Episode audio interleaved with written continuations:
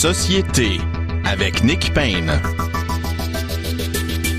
Bonjour à tous, très heureux d'être au micro pour cette nouvelle édition de Société. J'étais au micro, je m'en rendais pas compte. Euh, j'étais parti euh, dans mes pensées en train de préparer les sujets de cette émission. Ils sont nombreux, ils sont fort intéressants. Euh, euh Rémi Villemur est avec nous en studio. Bonjour Rémi Villemur. Bonjour. Frédéric Lapointe également. Bonjour, merci d'être là. Il y a beaucoup vraiment de, de sujets chauds euh, cette semaine, encore une fois. Bien sûr aussi, nous allons sans doute euh, dire quelques mots sur euh, le décès du chanteur des Cowboys fringants, euh, Carl Tremblay. C'est votre génération, ça, euh, Rémi Villemur, vous. Euh, ouais, ouais, ouais. Enfin, vous avez grandi. Oui, oui, oui. Je peux pas. Je vous mentirais si je vous disais que ça m'a pas profondément affecté cette semaine. C'est sans doute le décès euh, d'une personne qui n'était pas proche qui m'a le plus affecté de, dans toute ma vie. Euh, vous, Frédéric Lapointe, euh, c'est un peu moins générationnel, mais néanmoins euh, dans Ben, votre vie aussi. C'est un peu plus de mon âge que, Oui, que de son âge. oui. Euh, Non, mais c'est vrai. ouais. Mais souvent, ce sont les un peu plus vieux qui, euh, qui élèvent les un peu plus jeunes euh, avec leur musique, mais oui. Oui, exact. C'était très émouvant de, de- de- à vivre comme, comme- comme moment, mais surtout de voir jusqu'à quel point le Québec. Ah, ce micro fonctionne. Ben oui, il semble- ah, vrai qu'on vous ben, entendait on pas. va, on va- on va changer. Donc, c'était surtout très émouvant de voir euh, le Québec vibrer. euh, à l'unisson, ou presque, hein, parce qu'il y avait quelques notes discordantes quand même, euh, et de, euh, de, de, de voir que même la mort nous unit.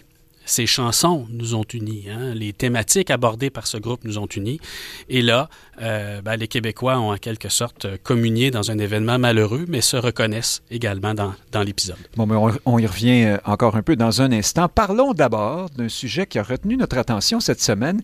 Pas la première fois qu'on en parle à cette émission. C'est dans les grands sujets qui, euh, qui sont là dans l'actualité et qui nous donnent toutes sortes de nouvelles euh, à- toute l'année, hein, à tout moment. La question de l'immigration, plus spécifiquement du passage de migrants de façon régulière, irrégulière, illégale, légale, de toutes sortes de façons. Euh, tantôt des États-Unis vers le Canada et vers le Québec, tantôt dans l'autre sens aussi. Là, euh, notamment l'émission Enquête à Radio-Canada, puis les journalistes de Radio-Canada plus largement, notamment Romain Chué, nous apprennent cette semaine que euh, ce commerce, parce que c'en est un, du passage de migrants, dans ce cas-ci, beaucoup euh, du Québec, et quand on dit du Québec, c'est de Montréal vers les États-Unis, euh, eh bien, ce serait l'affaire notamment des cartels euh, mexicains, figurez-vous donc, euh, les cartels de, la drogue, là, bien sûr. Euh, alors, tout ce qu'on apprend là-dedans est, à certaines occasions stupéfiant, hein, pour pas faire de mauvais jeu de mots. Entre autres aussi, ces passeurs euh, et là j'ouvre les guillemets, humanitaires, des gens qui euh, aideraient euh, des migrants à traverser du Québec vers les États-Unis de façon bénévole apparemment, sans facturer des montants d'argent. Ils le font par conviction politique, parce qu'ils pensent, et c'est Radio-Canada qui nous le dit, hein, c'est pas je ne sais quel média de, droite, par exemple, qui nous dit donc que ces gens agissent parce qu'ils croient en un monde sans frontières. Parlons-en avec celui vers lequel nous nous tournons régulièrement sur ces questions, avocat spécialisé en droit d'immigration. Stéphane Enfield est au bout du fil. Bonjour. Bonjour. Parlons d'abord, Stéphane Enfield, de la, de la question là, des cartels euh, mexicains qui seraient impliqués. Ce qu'on comprend dans ce que nous dit Radio-Canada, c'est que euh, une des raisons pour lesquelles euh, le- le- le- le- les criminels d'origine mexicaine euh, sont de plus en plus présents au Canada parce que le gouvernement Trudeau a, encore une fois, on a envie de dire, euh, allégé les règles là, en ce qui concerne les visas. euh, pour euh, certaines catégories de, de- de- de- ben, voilà pour les Mexicains dans ce cas-ci. Qu'est-ce que tout ça vous inspire? Ben, en fait, c'est pas une situation qui est nouvelle. Hein. Je veux dire, la levée des visas de visiteurs pour les Mexicains date depuis plusieurs années et euh, des gens qui, euh, qui profitent de l'occasion pour arriver au Canada et tenter d'entrer illégalement aux États-Unis, ben c'est pas c'est pas nouveau. Évidemment, ce qu'on apprend par le reportage de Romain Chuy, c'est ça semble prendre de l'ampleur au cours euh, des derniers mois. Et, et c'est surtout préoccupant parce que bon, là, on, on vous le dit, on parle de cartel, donc des cartels qui fabriquent hein, des, faux passeports pour permettre à des gens d'arriver au Canada, dans certains cas, afin de rentrer aux États-Unis. Mais on peut se poser aussi la question, est-ce qu'il y a de, de ces personnes qui euh, sont indésirables et qui souhaitent arriver au Canada pour euh, mille et une raisons, bon, pour euh, trafic de drogue, trafic d'armes ou, ou autre. Alors, il faut se poser ces questions-là. Et le gouvernement fédéral ben, devra se pencher sur la question parce que, bon, c'est sérieux ici, là. Le Canada est utilisé dans le but, justement, de faire venir des gens bon, si on parle d'un demandeur d'asile qui va améliorer son sort de façon économique, améliorer le sort de sa famille, c'est une chose. Lorsqu'on parle de criminels, ben, c'en est une autre. Puis je pense que Ottawa devrait prendre au sérieux cette situation-là. Alors, justement, on nous explique aussi, et puis François Legault a réagi hein, à ces reportages en disant, là, il faut que quelqu'un se réveille à Ottawa. Les, les, euh, les, États-Unis ont également demandé au Canada de resserrer euh, les règles concernant les visas dans certains cas. Puis, à ce jour, c'est une fin de non-recevoir d'Ottawa là-dedans. On a envie de, vous demander, euh, Stéphane Anfield, est-ce que est-ce que le gouvernement Trudeau fait exprès dans cette histoire-là? On a l'impression que on veut tellement ouvrir les frontières à tous qu'on est prêt assumer euh, certains contre-coups, certains revers de médaille, comme celui-là, par exemple, l'entrée ici de, semble-t-il, de criminels. Euh, est-ce, que c'est possible ou je vais trop loin? Ben, ben, spontanément, hein, je, suis porté à vous dire que les Américains n'ont pas de leçon à nous donner sur cette question-là. Parce que, bon, on se souviendra que depuis 2017, au Québec, par le fameux chemin Roxham, mais c'était des milliers et des milliers de personnes qui franchissaient la frontière canadienne par mois. Et euh, malgré les demandes répétées d'Ottawa vers les États-Unis de, bouger sur cette question-là, d'intervenir, bon, on parlait souvent de modifier l'entente sur les tiers pays sûrs, c'était toujours une fin de non-recevoir des États-Unis. Là, comme par hasard, la situation est inversée. Hein. C'est un chemin Roxham à sens inverse. Mais ben, justement, oui, c'est curieux. plus du pied, là. Là, les, du pied, puis là, ils demandent au Canada d'agir rapidement.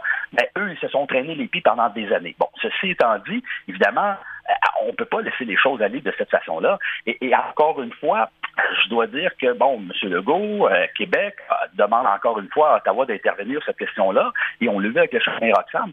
Le Québec n'a pas de pouvoir sur cette question-là. Ottawa fait ce qu'il veut, et encore une fois, on nous démontre, malgré des reportages qui font état que le Canada est utilisé par le crime organisé, Ottawa ne semble pas prendre le sérieux de cette situation-là. Et, et malheureusement, et je dis malheureusement, parce qu'on va sûrement, et j'espère me tromper, mais vivre une situation dramatique et c'est probablement à ce moment-là qu'Ottawa va se réveiller puis va bouger sur la question. Vous venez de nous parler, Stéphane Enfield, du fait que là, on dirait que le sens s'est inversé, ou en tout cas cette fois-ci, mm-hmm. euh, le flux va dans l'autre sens, du Canada, euh, du Québec vers les États-Unis.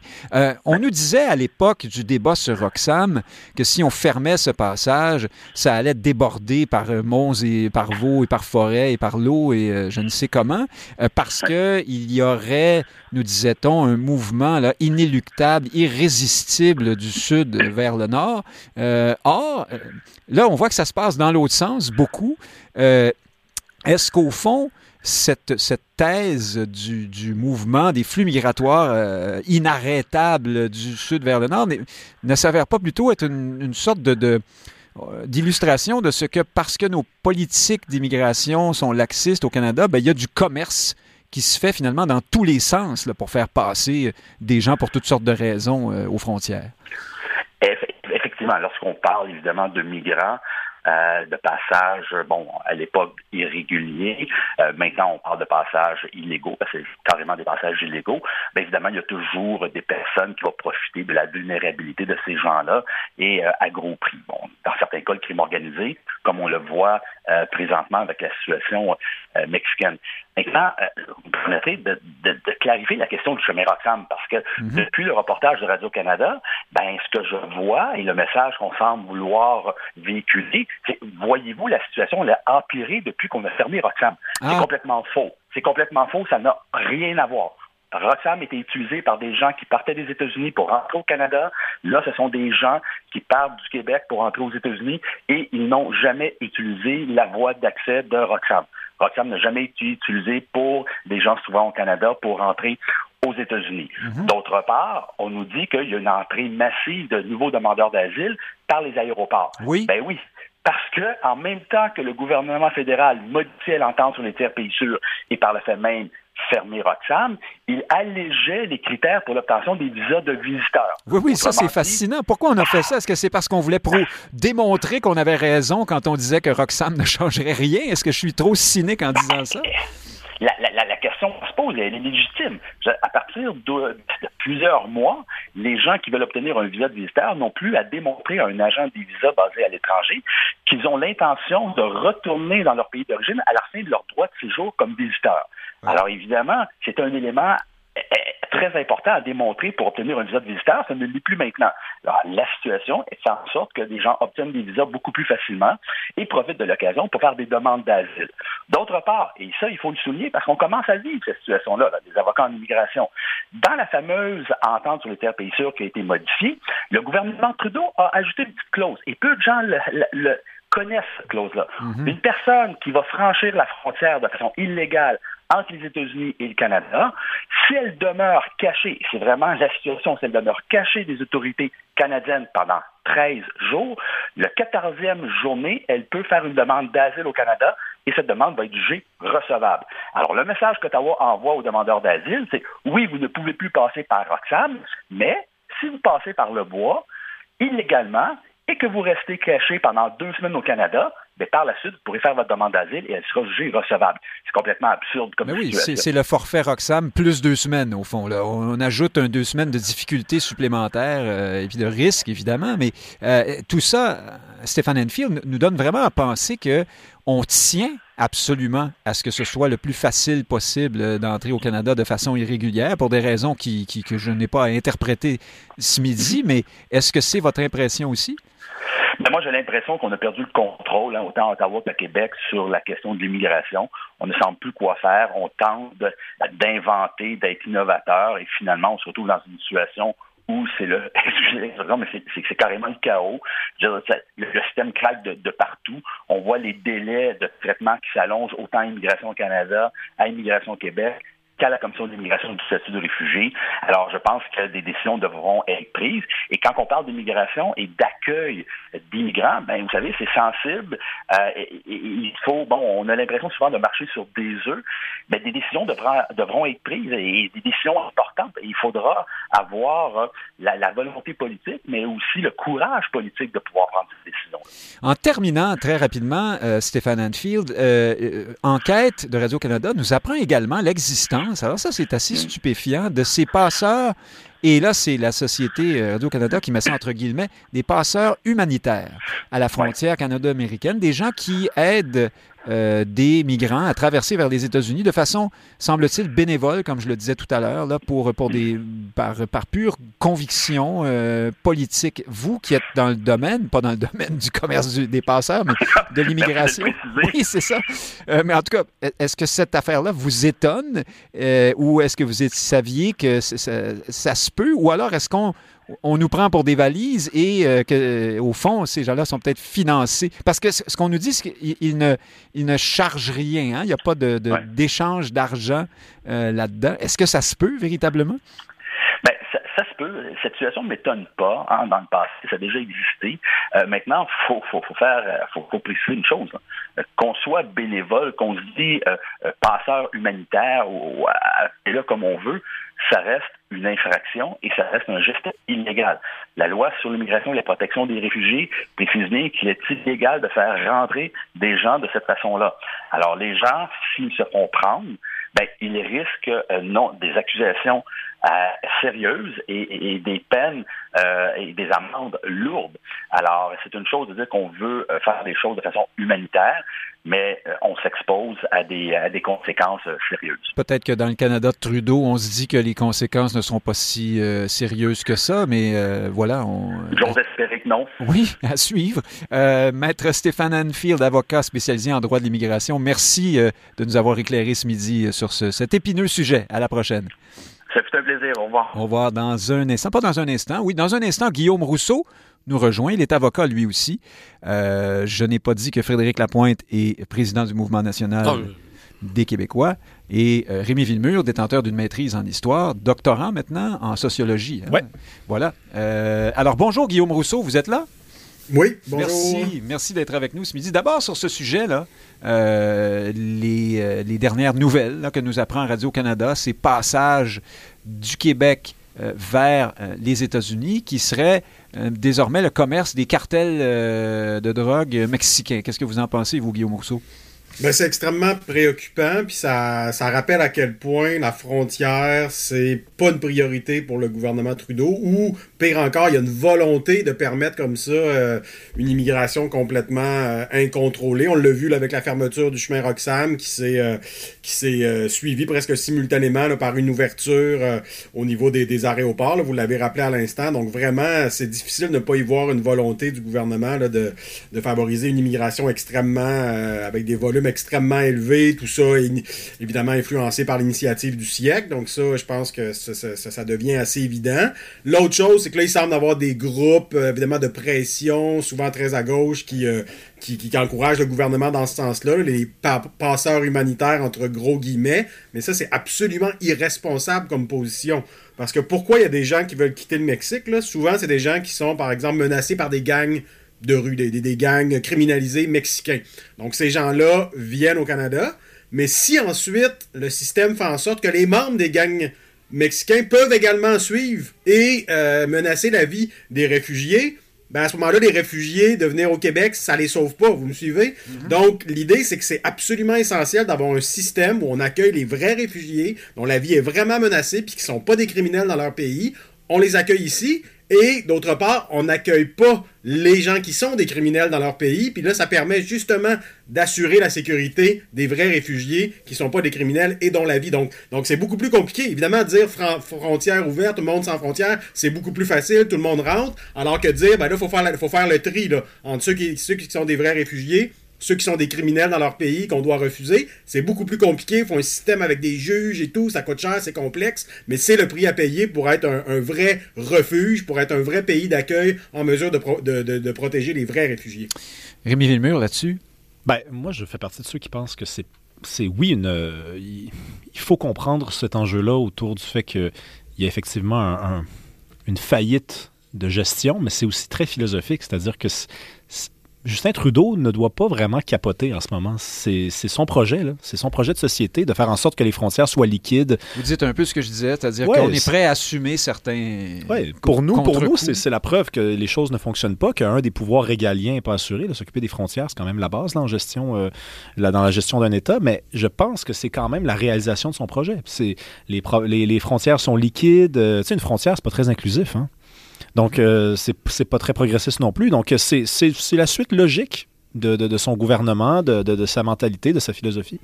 Frédéric Lapointe, notamment sur les passeurs humanitaires, là, si, on veut rester dans la veine philosophique et idéologique. Euh, J'ai pas beaucoup de sympathie pour ça. Euh, on, pourrait penser que, par exemple, au 19e siècle, lorsque des gens ont organisé le, Underground Railroad, le, réseau de passeurs pour sortir des esclaves américains de l'esclavage, peut-être euh, agissait-il euh, dans l'illégalité? Je ne sais pas. Peut-être qu'on faisait moins attention euh, aux frontières à cette époque. Mais de, de dire aujourd'hui qu'on le fait au nom de l'effacement des frontières et non pas pour lutter contre l'esclavage, par mhm. exemple. Euh, il faut savoir qu'un monde sans frontières, euh, on l'observe hein, aujourd'hui, c'est à quoi ça ressemble. Le, 7 octobre dernier, là, on a eu un petit instant de monde sans frontières quand le Hamas a débarqué dans les kibbutz israéliens puis qui ont essayé d'égorger tout le monde. On a une idée de ce que c'est un monde sans frontières quand on va en Ukraine puis qu'on examine des fronts qui sont fluides puis des gens qui se font massacrer comme à Boucha, comme à Liman. Euh, un monde sans frontières, c'est un monde sans sécurité. C'est un monde sans paix et de voir des idiots utiles au nom de cette fausse bonne idée que serait un monde sans frontières poser des actes illégaux, moi je me dis, est-ce qu'on a un contrat social encore? Tu sais, ces gens-là, là, moi, je, prends 40% de mon salaire, puis je mets ça dans un beau pool. Ces gens-là font la même chose, puis on s'organise hein, des soins de santé, on fait des routes, on fait toutes sortes de choses, et on, en échange, on accepte de se soumettre à certaines lois et à un contrat social. Ça ne devrait pas être simple cognitivement pour quelqu'un de se dire ben ouais moi je profite des services publics puis de la paix relative mais quand j'ai un petit peu de sensibilité qui me dérange ben là euh, fuck tout puis fuck les frontières puis on fait traverser qui on veut puis on le fait pour changer le monde non, il y a une telle chose qu'un contrat social, puis pour que ça tienne, pour que notre mode de vie tienne et que les gens continuent à vouloir nous rejoindre d'ailleurs, et on peut l'espérer jouer pour notre équipe, ben on a besoin d'avoir un peu moins de triche de ce genre-là. Très intéressant. D'ailleurs, ça nous permet de faire le lien, Guillaume Rousseau, vers euh, un sujet qu'on n'a pas encore traité euh, ici. C'est ce récent sondage. Justement, vous évoquez vous-même l'initiative du siècle, là, ce lobby euh, canadien pour un Canada de 100 millions de personnes, donc pour une très forte hausse des seuils d'immigration au Canada. Cet organisme a commandé un sondage qui, surprise, nous montre que les Canadiens je parle des Canadiens déjà en dehors du Québec, hein, sont, commencent à trouver que ça fait trop. si je veux résumer simplement. Et mieux encore, ou plus, plus cocasse, je dirais, les Québécois se montrent globalement plus ouverts à l'immigration que les Canadiens, malgré tout, même s'ils sont eux aussi euh, euh, opposés là, à cette hausse de seuil. Euh, qu'est-ce, que ça vous dit, tout ça? Il y a une déconnexion entre le Canada de, de façon large et le gouvernement Trudeau là-dessus, non?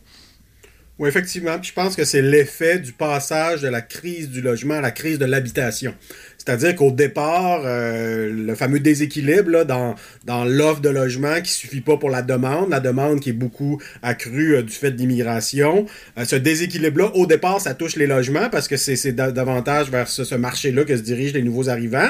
Mais à terme, quand il y, a un tel déséquilibre au niveau des logements, mais ça a un effet aussi sur l'habitation. Et là, on en est rendu là. Donc, il y, y, a un problème plus largement même d'accès à la propriété. Donc là, ça ne touche plus seulement les locataires, qui est une frange plus limitée de l'opinion publique. Là, ça touche beaucoup plus largement euh, dans, euh, dans l'opinion publique euh, que la crise de l'habitation. Et là, ça se fait ressentir dans, dans les sondages. Et je me souviens, à cette émission-ci, on en parlait peut-être il, y a, il y a un an, il y a deux ans, du lien entre immigration et logement et habitation. Et c'était presque tabou. On était parmi les seuls. Et là, je pense que vraiment, il y a des banques qui en parlent. C'est rendu vraiment quelque chose de, de, de reconnu très, très, très, très largement.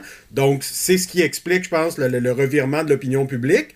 L'autre chose, peut-être un facteur plus politique, c'est que veut, veut pas, dans une société euh, démocratique comme, euh, comme le Canada, ben là, il y a forcément des, des, des, des, alternances, il y a des pôles. Donc, il y a un pôle très progressiste, très libéral, notamment en matière d'immigration. Et là, après huit ans au pouvoir, ben peut-être qu'on on atteint la limite de ce modèle-là et que là, l'autre pôle, le pôle conservateur, même si M. Poliev est assez, euh, assez libéral sur l'immigration, là, on sent que peut-être qu'il pourrait aller quand même moins loin que, que M. Trudeau. Donc là, on est peut-être dû à, à, à ce qu'il y ait cette alternance là où un, pôle, le, pôle du conservatisme, qui a ses défauts, mais qui a aussi ses qualités. Puis je pense que l'alternance dans une démocratie, ça, ça évite des politiques extrêmes comme celle de l'immigration qu'on vit sous le gouvernement Trudeau. Donc, c'est peut-être ça aussi qui arrive. C'est la fin d'un cycle où les politiques d'immigration du gouvernement Trudeau ne sont tout simplement plus viables. Mais euh, parce que quand même, Guillaume Rousseau, je reste avec vous un instant, euh, vous trouvez-vous que Pierre Poilièvre est assez clair sur une volonté de, briser cette, cette, philosophie, cette politique-là? Parce que pour plusieurs, euh,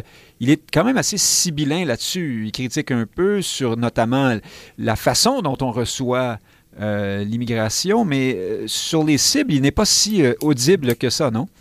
Non, effectivement, je pense qu'il est très prudent pour les raisons que l'on sait, c'est-à-dire que dans, dans la banlieue de Toronto, entre autres, il y a tellement de, d'électeurs issus de l'immigration récente qu'il ne pourrait pas être perçu comme étant anti-immigration puis l'emporter dans cette banlieue de Toronto tellement, tellement stratégique pour la prochaine élection fédérale. Mais en même temps, on sait que c'est M. Trudeau qui a augmenté les, les, les, seuils de manière extrême. Euh, on sait que les conservateurs, à la limite, ils garderaient ou ils diminueraient un peu, mais personne s'attend à ce que ça continue à monter de manière aussi large. Donc, au-delà du fait qu'il n'en fait pas un enjeu prioritaire avec des positions extrêmement claires, d'ailleurs, c'est assez rare qu'il y, ait des, positions extrêmement claires, sauf sur certains enjeux liés au coût de la vie ou à la fiscalité.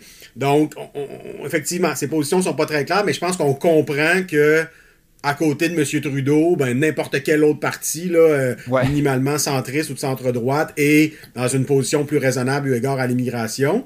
Mais n'empêche qu'il faudrait effectivement que M. Poiliev vienne pour, préciser ses positions en, matière d'immigration, ce serait pas ce serait pas mauvais. Mais on se souvient que les seuils étaient plus faibles à l'époque de M. Harper. Donc juste ça, je pense que les, Canadiens comprennent que c'est, peut-être le choix de, des conservateurs qui s'imposent pour ceux qui veulent une politique plus raisonnable en matière d'immigration. Rémi Villemur, je disais que c'est cocasse qu'on indique que le Québec soit plus ouvert à l'immigration. Je dis ça parce que, évidemment, normalement, nous sommes le mauvais élève, euh, les racistes du Canada, c'est nous. Hein. Bon, euh, il semble que... Alors, il y a toutes sortes de raisons. Peut-être que les Québécois répondent ça parce qu'ils sont plus formés, euh, ils, ont davantage de, comment dire, de réflexes, euh, de prudence lorsque vient le temps de s'exprimer sur cette question-là, justement parce qu'on les taxe de racisme tout le temps. Ça pourrait toujours être pour ça aussi, mais toujours est-il que, globalement, au Canada, on semble se détacher des politiques de Trudeau dans ce Canada, supposément, bien sûr, au fait du progrès en, en matière d'ouverture.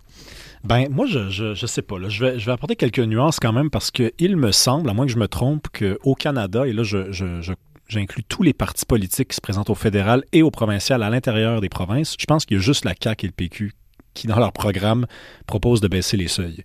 Donc, encore à ce jour. Donc, ce sondage-là m'a fait sourire. Hein, J'utiliserai le même mot vous, cocasse, mais j'en doute un peu parce que je vois qu'il n'y a aucun parti politique dans aucune des provinces, et particulièrement en Ontario où la crise, elle est trois fois plus importante qu'ici. Même chose en, Colombie-Britannique. Il n'y a aucun parti qui dit ben, on va baisser les seuils. Donc, est-ce que les Canadiens anglais ont vraiment changé leur fusil d'épaule? Est-ce que les Canadiens anglais sont vraiment arrivés là, à un nouveau point dans leur, ben, mentalité cet été? J'en doute. En fait, là-dessus, ah, ben, là-dessus, on a entendu. Euh, politiquement, il n'y a rien, en tout cas, qu'on voit. Là. Ben, je termine avec Rémi Villemur juste un instant avec la pointe. Là-dessus, j'ai entendu euh, des commentateurs dans, au Canada anglais, mais aussi ici, à Radio-Canada, dire que oui, les Canadiens sont un peu frileux, mais eux, c'est pour les bonnes raisons. Euh, parce que dans le sondage, on écrit que c'est pas parce qu'on a peur d'immigration pour je ne sais quelle raison, mais c'est à cause justement de la crise du logement. on veut d'abord régler ça avant de de nouveau ouvrir grand les bras. Alors eux, c'est correct. Euh, alors, alors peut-être ben, Ils sont du côté du bien depuis si longtemps. Oui. Frédéric Lapointe, vous alliez dire? Oui, c'est ça. je pense que l'essentiel de l'explication de la différence entre un sondage québécois et un sondage canadien.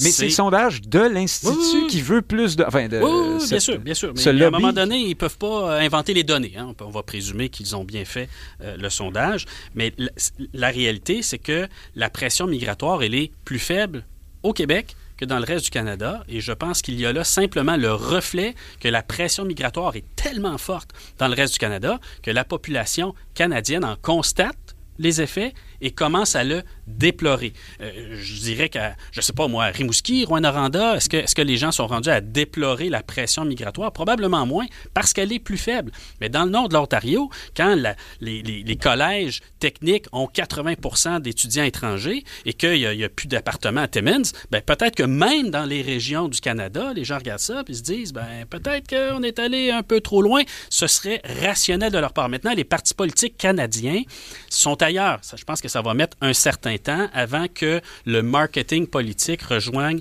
le sentiment populaire euh, à cet égard. Mais euh, si on peut se faire des prédictions, je pense que d'ici quelques années, ça va arriver. Alors, partons du plus haut échelon, euh, l'échelon fédéral, enfin, en tout cas au Canada, et, revenons sur le plancher des vaches à la politique municipale. Nous en parlons moins souvent à cette émission, mais là, c'est important parce qu'il y, y, a une force de symbole, Guillaume Rousseau, dans les récentes nouvelles sur, bien sûr, l'Office de consultation publique de Montréal, présidé autrefois par Dominique Olivier, qui est devenu ensuite euh, présidente du conseil exécutif de la ville de Montréal, avant de démissionner finalement en évoquant le racisme et la misogynie. ça, on y reviendra peut-être, mais bon, surtout parce que il a été révélé par les médias, de, par les, des journalistes d'enquête de Québécois, que euh, ben, il y avait dans cet organisme, sous sa gouverne et puis sous la gouverne de la personne qui lui a succédé, la Madame Beaulieu, euh, des dépenses frivoles assez hallucinantes. Bien sûr, on a insisté sur les symboles comme la paire d'écouteurs à 900 dollars, mais aussi des dizaines et des dizaines de, de, dîners de travail supposément dans les restaurants les plus chics de Montréal aux frais des contribuables, euh, des voyages de par le monde et à travers la galaxie. On, essaie de comprendre comment cet organisme peut-il avoir besoin comme ça d'envoyer des représentants à travers la planète euh, à tout bout de champ à, fort prix. Bref, euh, Madame Olivier euh, démissionne. Mais avant qu'on en vienne à elle spécifiquement, Guillaume Rousseau, est-ce qu'il y a le, symptôme de quelque chose là ici d'une bureaucratie euh, euh, en, délire, en folie, en expansion infinie dans, cet office de consultation publique de Montréal? Mais je pense qu'il y a deux choses. Il y a le fait qu'il y a, parce que c'est quand même, il y a une partie des factures, là, une partie du scandale, que c'est quand même des événements, des soupers ou quoi qui datent de quelques années. Et je pense que euh, avant la, vague de, de, de, de, scandales dans le monde municipal du début des années 2010, euh, il y avait probablement des règles beaucoup moins strictes en matière euh, justement de, de souper et tout. Donc, je pense qu'il y a de ça. Là. Je pense que ça s'est resserré de manière générale dans les organismes publics. Et donc, il y a, il y a de ça. C'est pour ça qu'il y a quelques années, quand on regarde les factures d'il y a 10 ans, on peut trouver que c'est scandaleux. Donc, il y a un peu de ça. L'autre chose aussi qu'il faut savoir, c'est que de manière générale, il y a beaucoup plus de relations internationales et donc de voyage par euh, les municipalités. Donc, que ce soit des élus, que ce soit des fonctionnaires, ça, ça a explosé depuis 20-30 ans. Là. Les maires qui se promènent partout pour aller voir euh, à Copenhague comment on fait du transport en commun ou du logement abordable. Donc ça, là, des scandales comme ça, là, si, si les journalistes d'enquête commencent à faire des demandes d'accès à l'information et tout, là, vous allez en trouver beaucoup. Donc, il y a un vrai ménage à faire dans les relations internationales des municipalités. Ben oui, c'est encourageant. Je vous dis pas que c'est toujours frivole, que c'est jamais justifié. Il peut y avoir des, des cas là, où on va vraiment euh, chercher un contrat, où bon, il peut avoir des retombées intéressantes, mais généralement, j'ai l'impression a quand même beaucoup de gaspillage et ça s'inscrit dans, cette vague-là, donc l'OCPM, parce que c'est le plus gros. Parce que Puis l'autre chose aussi, c'est que ce qu'on oublie souvent, c'est que les élus, c'est une chose, mais au moins sont, sont imputables politiquement. Mais la mode, autant dans les organismes euh, québécois, fédéraux que municipaux, c'est de créer des, des secrétariats indépendants, puis des organismes indépendants. Puis là, on nomme des fonctionnaires, puis là, on a, à part, là, ils nous demandent du budget, puis on pose pas trop de questions, puis ils font ce qu'ils veulent un peu. Donc, il y a de ça aussi, cette tendance à créer des organismes prétendument indépendant, avec une certaine expertise. Et là, ce qu'on perd, c'est de l'imputabilité politique. Donc ça, c'est un bel exemple de ça.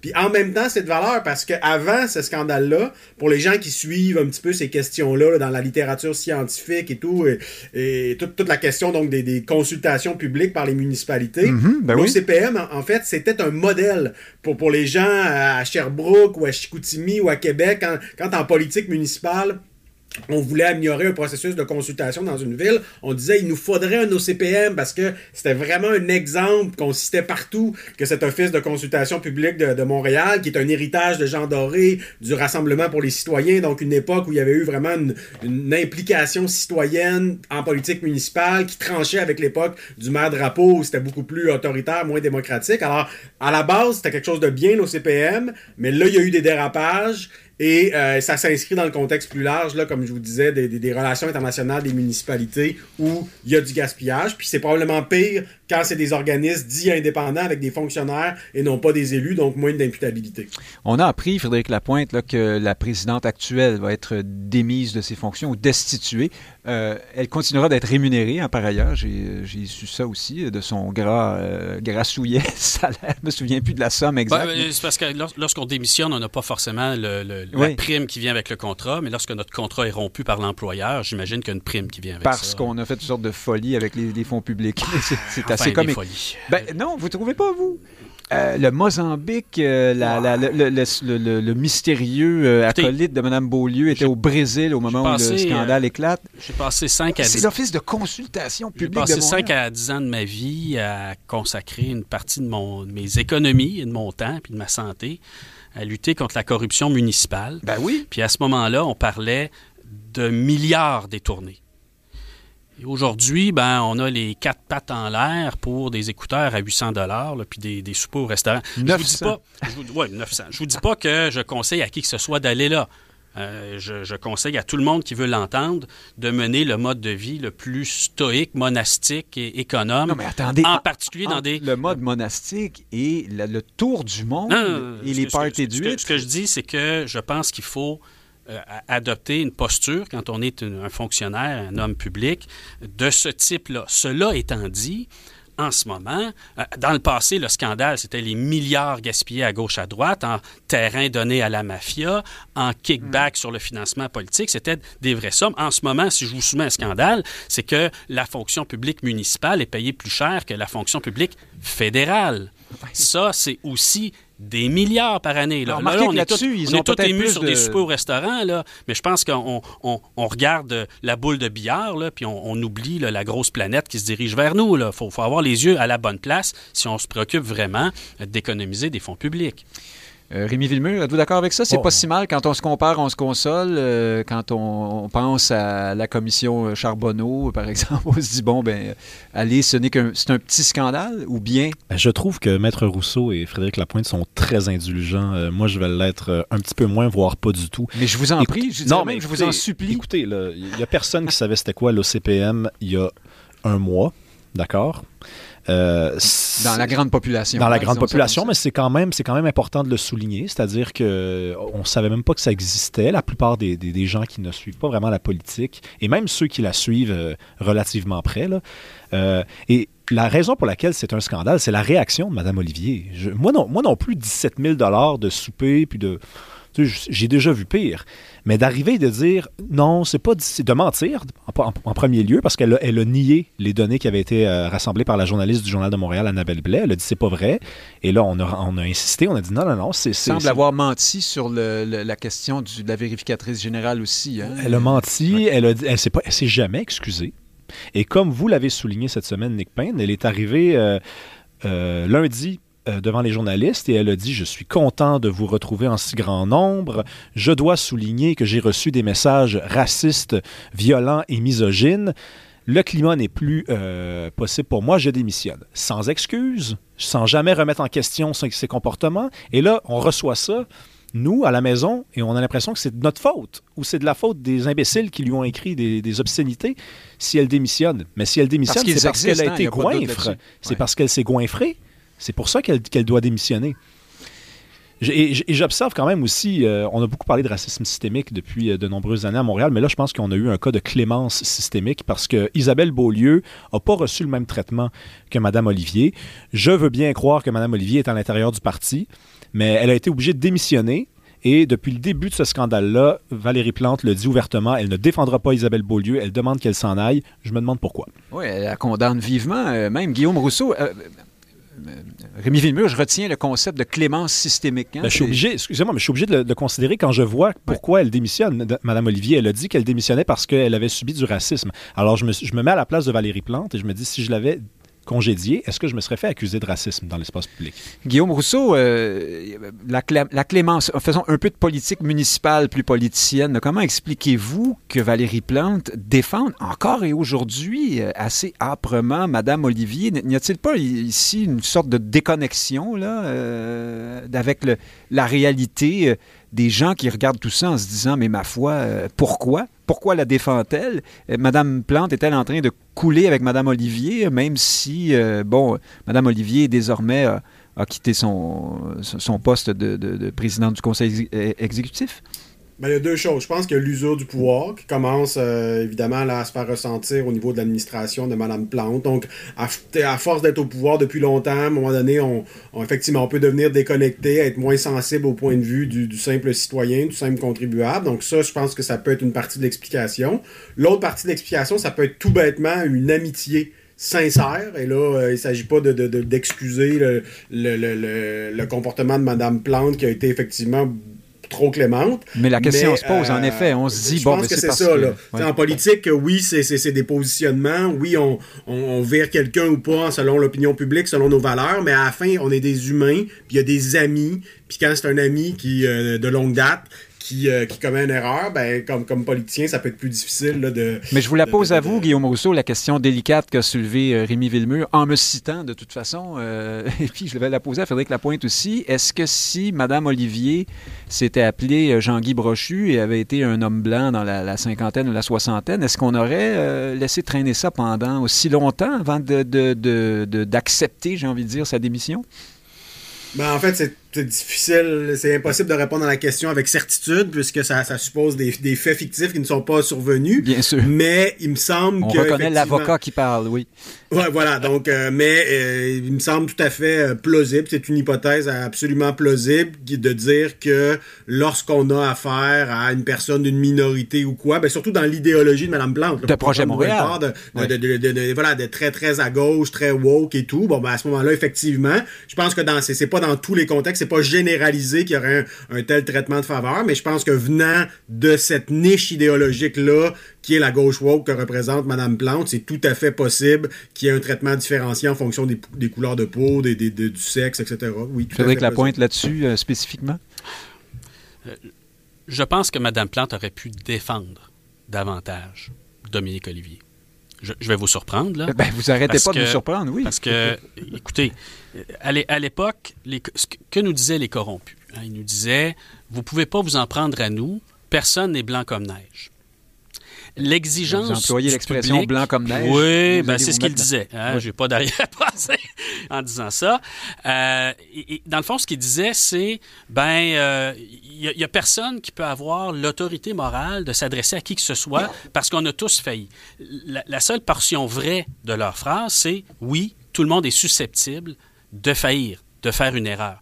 Mais si on se dit qu'à cause de ça, on ne peut rien faire, Hein, on ne peut pas lutter contre la corruption, on ne peut pas gouverner, on ne peut pas défendre sa présidente du conseil exécutif, mais on se condamne à l'impuissance. Parce que, pensez-y, n'importe qui, par journaliste interposé ou par euh, conflit d'ambition, peut assassiner qui que ce soit sur la moindre peccadille. Hein. On démissionne des ministres en Norvège sur une barre de chocolat, ou au Canada, c'est arrivé sur un jus d'orange ah, commandé dans un avion, euh, des paquets de gomme, que sais-je. La réalité, c'est qu'on autorise l'assassinat politique par peccadilles interposées. Mais vous trouvez à un moment ce donné, on est dans les défendre. Ben, c'est des peccadilles comparés aux effets du budget plante, hein, par exemple. Ben, ben, on ça, c'est pas une ben, peccadille. C'est parce que ça arrive dans un contexte aussi. Hein. Je, je, trouve que les, les politiciens acceptent pas de payer le prix que ça coûte pour défendre leurs gens qui sont censés être compétents et avoir été bien choisis. Euh, je, trouve qu'il y a beaucoup de lâcheté là-dedans. Et la lâcheté invite, je le répète, à l'assassinat politique par peccadille interposé. L'assassinat symbolique, bien sûr. Guillaume Rousseau, je reviens vers vous. Parlons du contexte dans lequel tout cela survient. Évidemment, ça, ça choque euh, parce que... Ben, ça choque moins Frédéric Lapointe, là, mais en général, ça choque parce que, euh, bon, ben là, on est en période d'inflation, tout coûte cher. Euh, les prix montent. Euh, et là, le budget de la Ville de Montréal prévoit des, hausses de taxes euh, corsées, draconiennes. Est-ce qu'on est devant une sorte d'effondrement de, de, cette comment dire de d'échec de cette gauche municipale? À cette émission on parle de politique au sens large parlons de la gauche de la droite on est dans on est ici dans la famille Orange là NPD Québec solidaire Projet Montréal il y a des mauvaises langues cette semaine qui ont dit ben si vous voulez savoir ce que ce serait un Québec euh, géré par Québec solidaire, ben, regardez la ville, de, la ville de Montréal, ça vous donne une idée. Euh, est-ce que vous pensez qu'on arrive à, terme ici? Là, euh, alors, tout, tout, tout, tombe en même temps. Hein? Il y a voilà, cette espèce d'incompétence qu'on prête souvent à la gauche, justement, aux idéologues plus progressistes quant à la gestion des fonds publics. Puis aussi les questions idéologiques, là, comme euh, bon, euh, euh, Madame Olivier qui brandit le racisme et la misogynie, alors qu'en fait, c'est pour toute autre raison qu'elle démissionne. Est-ce que tout ça arrive à une sorte de feu d'artifice, de point culminant, d'après vous? Oui, tout à fait. Moi, je pense qu'il y a un bilan hein, à, faire. Je pense que c'est le devoir cette semaine. Donc là, on est à, mi-mandat de cette génération de maires, de mairesses, de gauche, écolo qui ont été élus il y a deux ans. Dans le cas de Mme Plante, ça fait un peu plus longtemps parce qu'elle est en son deuxième mandat. donc, Montréal est un petit peu d'avance sur, euh, sur d'autres villes au Québec, là, ce, qui, ce, qui, arrive souvent, notamment en politique municipale. Donc là, on peut faire, je pense, un premier bilan. Faut, faut, faut continuer peut-être de laisser la chance au coureur, mais on peut faire un premier bilan. Puis effectivement, ce qu'on constate, c'est euh, bon, évidemment, le contexte n'est pas facile parce que quand il y a de l'inflation, on est peut-être encore plus sensible à notre compte de taxes. Mais, en fait, c'est que ce qu'on a reproché beaucoup, pardon, je vous redonne la parole dans un instant, c'est que Projet Montréal présente ce budget avec de fortes hausses de taxes, mais euh, sans volonté de se serrer la ceinture dans l'appareil municipal par ailleurs. Exactement. Ben, en fait, c'est la même. C'est dans plusieurs autres villes, c'est ça. Hein? C'est pour ça que je vous parle plus largement du bilan des, des maires et mairesses, là, jeunes, jeunes écolos élus au cours des dernières années. Donc, on a des hausses de taxes dans beaucoup de municipalités. Euh, parce que, en fait, c'est qu'en politique, vous parlez de la gauche et de la droite, mais en politique municipale, des fois, le terme plus précis, on parle d'interventionnisme municipal. Donc, pour la gauche qui pense que la ville peut tout faire euh, et qu'elle doit tout faire. Puis on parle de populisme fiscal pour la droite. Donc, ceux qui se font élire avec le seul but de limiter le, le, les, prélèvements fiscaux. Donc, c'est la droite et la gauche, mais avec des termes plus précis en sciences politiques municipales. Et là, ce qu'on a dans les grandes villes du Québec, c'est que partout, c'est plutôt l'interventionnisme municipal qui a, euh, qui est l'idéologie qui a triomphé. Et là, effectivement, donc, ça, le résultat de ça, c'est effectivement des hausses de taxes euh, parce qu'il y, a un mauvais contrôle des, finances publiques et il peut y avoir des bonnes dépenses. Hein. Il peut y avoir des cas où il y a des services publics intéressants, mais il y a souvent des mauvaises dépenses. J'espère qu'on aura le temps de parler de la commissaire à la lutte euh, au racisme à Montréal. Ah, qui, vous, lisez sur toute la vous lisez dans mon esprit, c'était le lien allait être fait sous peu qui coûte extrêmement cher et qui est non seulement pas utile, mais qui est carrément nuisible. Donc là, je pense qu'effectivement, on la voit cette, euh, on la voit cette, cette, cette, on les voit les, limites de cette gauche municipale. Mais effectivement, le, lien avec Québec solidaire n'est pas, euh, pas, je pense, fou du tout, parce que eux-mêmes l'ont dit à un congrès de l'UMQ, je pense l'année dernière, M. Nadeau-Dubois disait, moi, mes, mes grandes sources d'inspiration, c'est pas Mandela et Gandhi, c'est vous, les élus municipaux écolos de la nouvelle génération. Évidemment, c'était un peu exagéré, mais ça vous dit à quel point Québec solidaire se prenait pour, pour cette gauche qui monte. Puis puis, c'est pas fou complètement. En France, on sait que les socialistes, par exemple, ont d'abord pris le contrôle au niveau municipal et avant de le prendre au niveau national. Donc, il y a une vraie question. Et effectivement, c'est la gauche dans ce qu'elle a de pire en termes de mauvaise gestion parce que je veux c'est possible de bien gérer, là, même au niveau municipal, avec les relations de travail qui ne sont pas toujours faciles, sans nécessairement couper dans les services. On peut, on peut remplacer peut-être moins de fonctionnaires qui partent à la retraite. On peut, euh, on peut, on peut faire des choix. Il faut prioriser. Est-ce que euh, tout ce qui se passe au niveau là, de, du Mont-Royal avec la, la voie Camille... Euh, Camille Houd, oui. Voilà, Camille oui, Est-ce que c'est nécessaire de le faire à ce stade-ci? Dans d'autres villes au Québec, on... Et envers et contre l'avis de l'Office de consultation publique de Montréal qui nous coûte euh, cher. Et, dans d'autres villes, écoutez-moi bien, dans d'autres villes, à coût de centaines de milliers de dollars, on déneige des... on prévoit déneiger des pistes cyclables. C'est des choix. Je vous dis pas que c'est complètement mauvais. On comprend tout l'esprit écolo, euh, bonnes habitudes de vie, lutter contre les GES. Mais dans un contexte d'inflation, est-ce que c'est une priorité de mettre des centaines de milliers de dollars pour déneiger des, des, des, des voies cyclables. Donc, c'est ça, cette gauche-là. Et là, c'est l'heure du premier bilan. Et il est, disons, en, demi-teinte, ce premier bilan. Oui, c'est ce que vous, avez dit. Euh, laisse croire quelque chose de pire que demi-teinte. Rémi Villemur.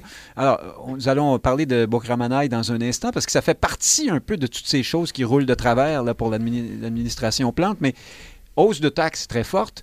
Euh, pas d'effort apparent euh, de se serrer la ceinture dans, donc du côté de la, municipalité. Qu'est-ce que vous en pensez? Ben, Et de ce, plus largement, de, ce qui arrive à la gauche municipale à travers. Euh, c'est comme c'est l'expression de, Francis Veil dans la presse, c'est une fausse austérité. Hein? C'est, donc on donne l'impression qu'on se serre la ceinture, mais il n'y a aucune baisse de service. on continue d'engager des gens. Il y a 25 000 employés à temps plein à la ville de Montréal. Plusieurs centaines de millions, pour, justement pour des nouvelles pistes cyclables, 400 millions. 160 euh, millions de dollars pour un refuge, euh, un gros nouveau refuge pour animaux abandonnés aussi. 160 millions, là. C'est de l'argent en tabarnouche, là.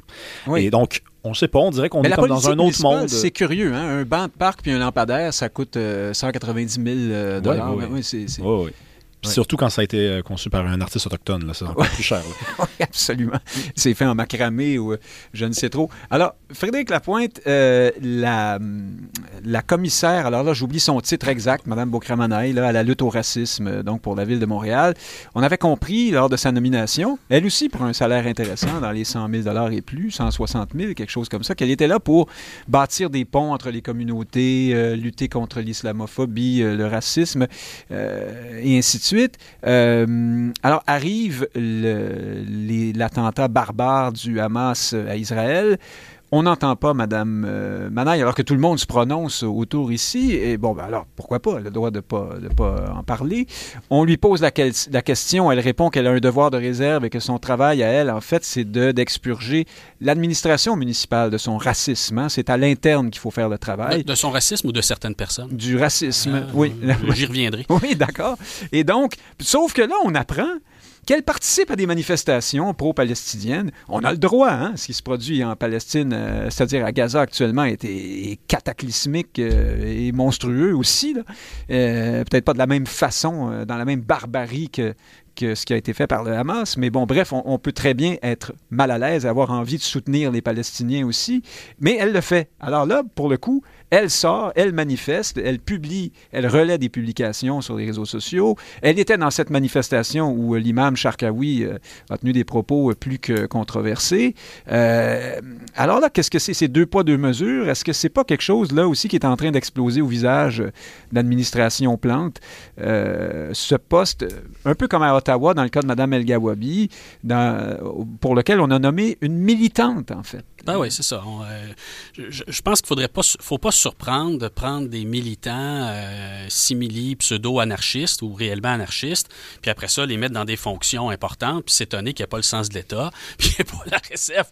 Qui, capable de mesurer. C'est ça, exact. Parce que, franchement, euh, qu'on ne prenne pas position publiquement, c'est une chose, mais qu'on, par ailleurs, qu'on invoque son devoir de réserve pour éviter d'appuyer la cause qu'on n'aime pas, puis néanmoins sortir dans la rue, puis faire preuve de commentaires publics qui montre qu'on prend position. Pour l'autre cause. Ben, ça demande, je ne veux pas appeler ça de l'hypocrisie, mais ça me demande beaucoup de flexibilité cognitive, hein, pour, dire, pour dire le moins. Mais vous savez, moi, ce qui m'inquiète le plus dans ce qu'elle a dit, c'est moi ses prises de position publique, parce que ça, à la limite, je comprends le Congrès juif de profiter de l'occasion pour euh, lui rentrer dedans, là, mais... À qui demande sa démission? Non, on voit bien qu'elle n'est pas en train de bâtir des ponts, en tout cas. Moi, c'est quand elle dit, moi, mon travail, c'est d'éradiquer le racisme dans, dans, la ville de Montréal, et moi, je, je, vois ça venir. Dans l'appareil. Dans l'appareil, parce qu'au fond, quand on regarde les statistiques de la ville de Montréal d'embauche, puis ils en font de plus en plus des statistiques, il n'y a pas de problème de racisme systémique à l'embauche dans, dans, chez les fonctionnaires de la ville de Montréal. Ils représentent exactement la population du Grand Montréal d'il y a 15 ans.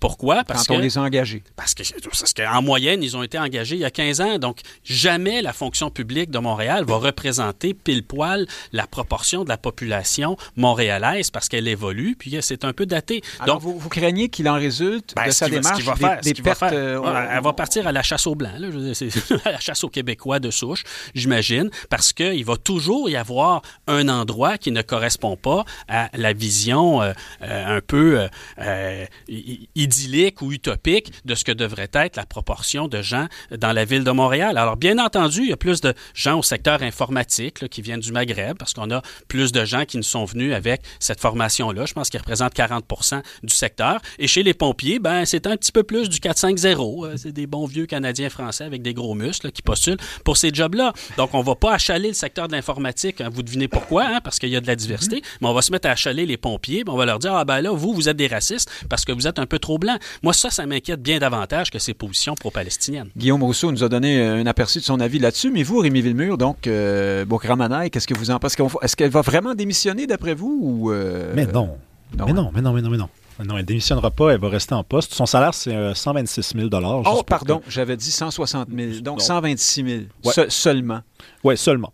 C'est moins que 160 000, mais c'est quand même beaucoup d'argent, euh, surtout aujourd'hui. Euh, moi, ce qui m'a vraiment amusé, c'est que la semaine dernière, vendredi dernier, on se transporte donc il y a huit jours. Euh, Mario Dumont, au début de la journée, souligne l'absence totale de Bosch Ramanaï dans l'espace public, alors même qu'on vient d'apprendre qu'une troisième école juive a été visée par des coups de feu. Et là, euh, les, gens se mettent à mettre de la pression sur elle sur dans la twittosphère.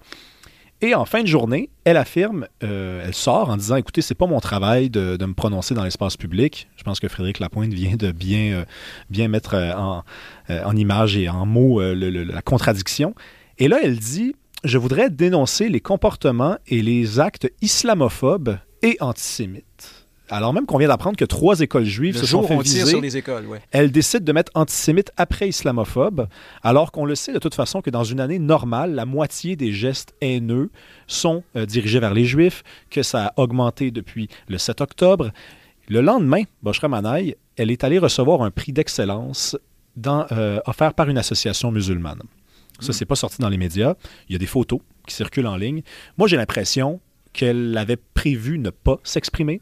Et lorsqu'elle a eu, lorsqu'elle n'a plus eu le choix de le faire, elle s'est dit je peux pas mettre antisémite avant islamophobe parce que demain je vais me faire taper sur les doigts et je reçois un prix d'excellence. Parce que dans sa famille politique, ça serait ça serait mal vu évidemment. c'est ce que vous nous dites. Oui, exactement. C'est donc l'aspect militant euh, qui ressort. On, change de sujet. Ah oui, allez-y, ben, Guillaume Rousseau. Juste pour dire l'aspect militant, j'apporterais une nuance, c'est-à-dire le fait qu'une personne a été militant un moment dans sa vie ne la discrédite pas nécessairement pour occuper un poste dans une fonction publique. Le problème, c'était un militantisme radical avec un manque de respect respect pour ses adversaires et des propos extrêmes. Donc, je ah ben pense que cette nuance-là On n'est pas dans les militants politiques d'un parti XYZ qui veut gouverner, euh, par exemple. Modéré, voilà, etc. Et, l'autre chose que je souligne dans cette affaire-là, c'est qu'à l'époque de sa nomination, il y a eu une lettre ouverte.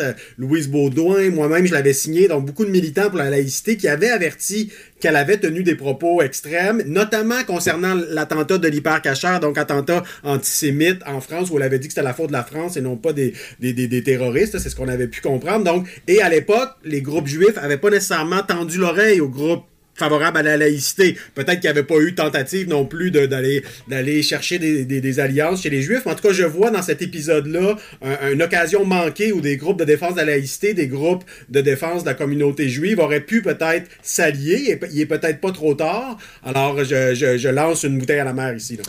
Faut rappeler aussi que après, à partir de sa nomination, Mme Manaille a toujours refusé de dire si la loi 21 du Québec était raciste ou non. Hein. On lui posait la question dans ces termes. elle, refuse à ce jour de se prononcer là-dessus. Ça dit quelque chose aussi sur le caractère euh, militant euh, de, ce, de Ou sur sa prudence.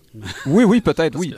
Dans une perspective militante. Oui, c'est ça, exact. exact. Euh, il nous reste deux minutes. on ne peut pas ne pas aussi parler du ministre Girard. Vous vous souvenez, l'année dernière ou l'année précédente, il était allé comme ça rencontrer, se prosterner dans le bureau de Gary Bettman, le, patron de la Ligue nationale de hockey, pour l'implorer de nous de bien vouloir, avec magnanimité, nous octroyer euh, une concession euh, de, son gros commerce pour la ville de Québec. Là, euh, on récidive cette semaine en donnant 5 à 7 millions de dollars, Frédéric Lapointe, aux Kings de Los Angeles pour qu'ils viennent jouer dans le centre Vidéotron.